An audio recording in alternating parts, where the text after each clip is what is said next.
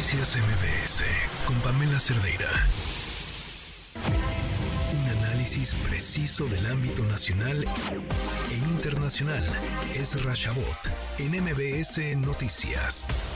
Ezra, ¿cómo estás? Muy buenas tardes.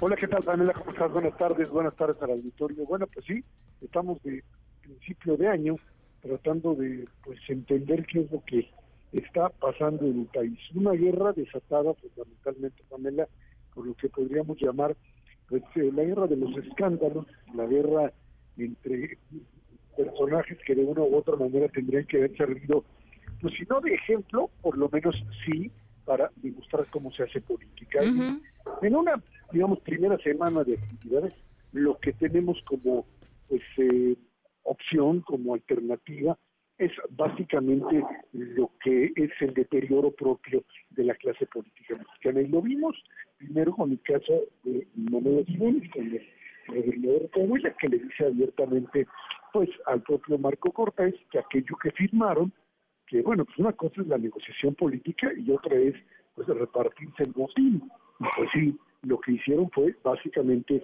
repartir el botín y en función de ello, creo que esto es importante, pues romper con toda una estrategia de pues, demostrar que son diferentes a los otros. Sin duda la principal perdedora de toda esta alternativa es Xochitl uh estar pues ahora sí que cargando con los partidos políticos que la postulen. Hoy tiene que salir a decir que ella es candidata ciudadana, que no tiene que ver con ello, y bueno, pues no hay forma de quitarse de encima.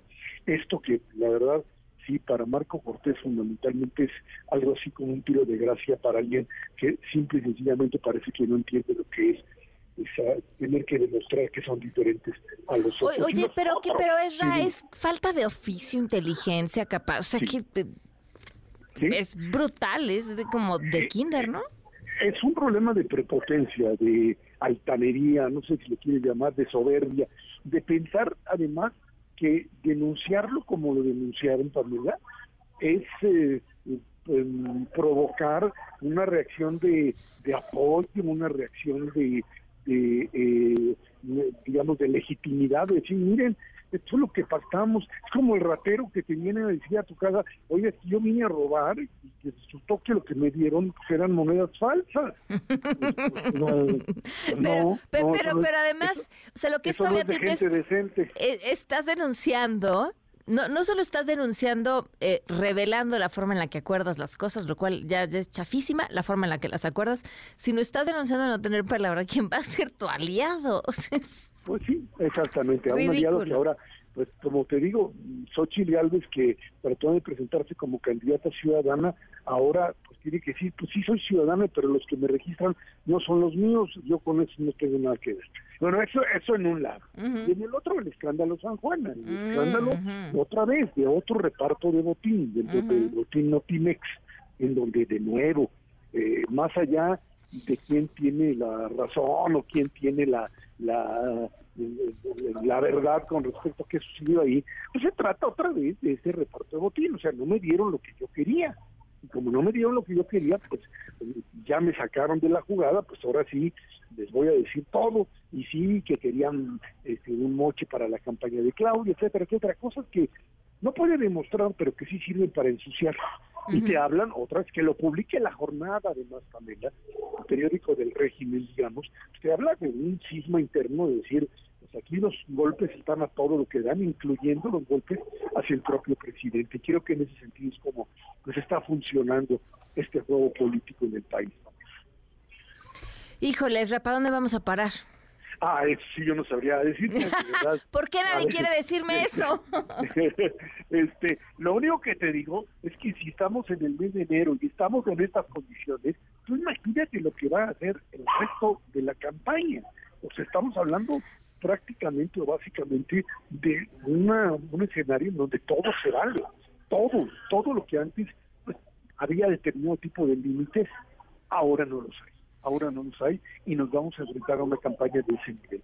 Eh, yo lo que comentaba con el público era eso, siento que esta semana ha sido como un micro resumen así de lo que nos va a venir para el 24 y todavía nos queda el viernes, o sea, todavía pueden suceder cosas mañana. Sí, sí, sí, sí, sin duda alguna. La verdad es que pues no, es, es, es el México que no queremos ver, es el México que no queremos para un presente y para un futuro y que hay que pues entender cómo esto se puede de una u otra manera eh, resolver de manera mucho más mucho más civilizada, digamos. Eh, sí, y, y otra, eh, que me parece importante también comentar, ¿no? ¿Hacia dónde en, un momento de tanto ruido, de, a ver, veíamos eh, las denuncias ante el INE, ¿no? Va eh, Xochitl a denunciar a Claudia por lo dicho por San Juana, pero entonces también van y denuncian eh, al revés, este, al PAN por, por los acuerdos este, publicados. Eh, va a ser un todo va a ser un circo. A ver, sí, el uso del INE también. Que tener en cuenta que lo que tienes que presentar son pruebas claro. que presentar son básicamente algo que le sirva al propio INE, más allá de la, pues, eh, si no complicidad, por lo menos complacencia de la nueva presidenta del, del instituto, eh, pues tienes que presentarle, tienes que darle armas a los propios consejeros para que puedan actuar. Y si te vas a parar allá a decir, es que yo lo oí con Pamela Cerdeira en el radio que dijeron esto, pues sí, la verdad está muy bien, qué bueno que te den crédito, pero no sirve como elemento de prueba.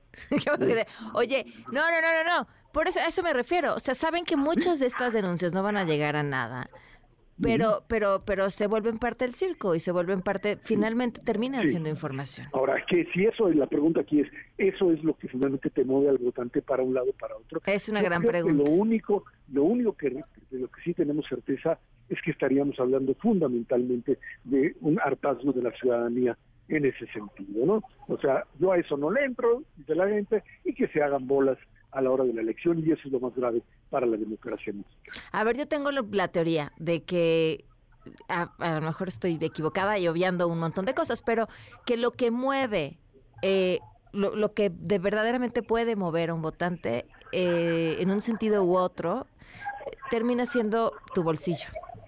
¿Cómo sientes las cosas en tu bolsillo? Y, lo demás termina siendo lo de menos. Eh, tiene que ver mucho eso, pero es el bolsillo es la seguridad, es eh, la familia. O sea, estás hablando, sí, el ingreso, sin duda alguna, es fundamental, pero hay otros elementos en términos de lo que podríamos llamar la salud de una sociedad, que incluye precisamente eso, el tener servicios de salud, el tener al mismo tiempo seguridad y que no te asalten, el que pues, puedas pensar que este es un país para tus hijos.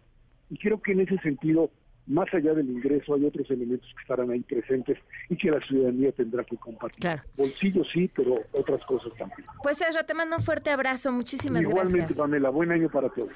Noticias MBS con Pamela Cerdeira.